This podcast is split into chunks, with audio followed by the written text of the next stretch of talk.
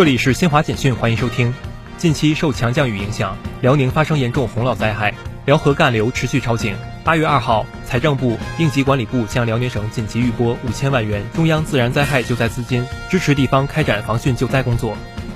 中消协八月二号发布的全国消协组织受理投诉情况统计，今年上半年，全国消协组织共受理消费者投诉五十五万一千七百八十件，同比增长百分之五点七一，解决四十四万九千七百八十六件。投诉解决率百分之八十一点五二，为消费者挽回经济损失七万三千八百六十三万元。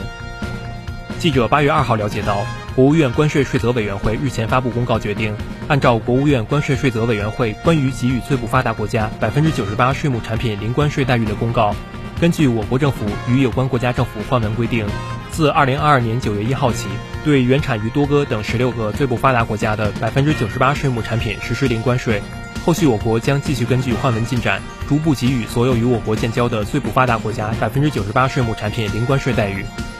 记者八月二号从国家林业和草原局获悉，由十一个部门联合开展的二零二二清风行动，查办野生动植物案件近一点二万起，收缴野生动植物十三万余只，有力遏制了野生动植物非法贸易活动。以上由新华社记者为您报道。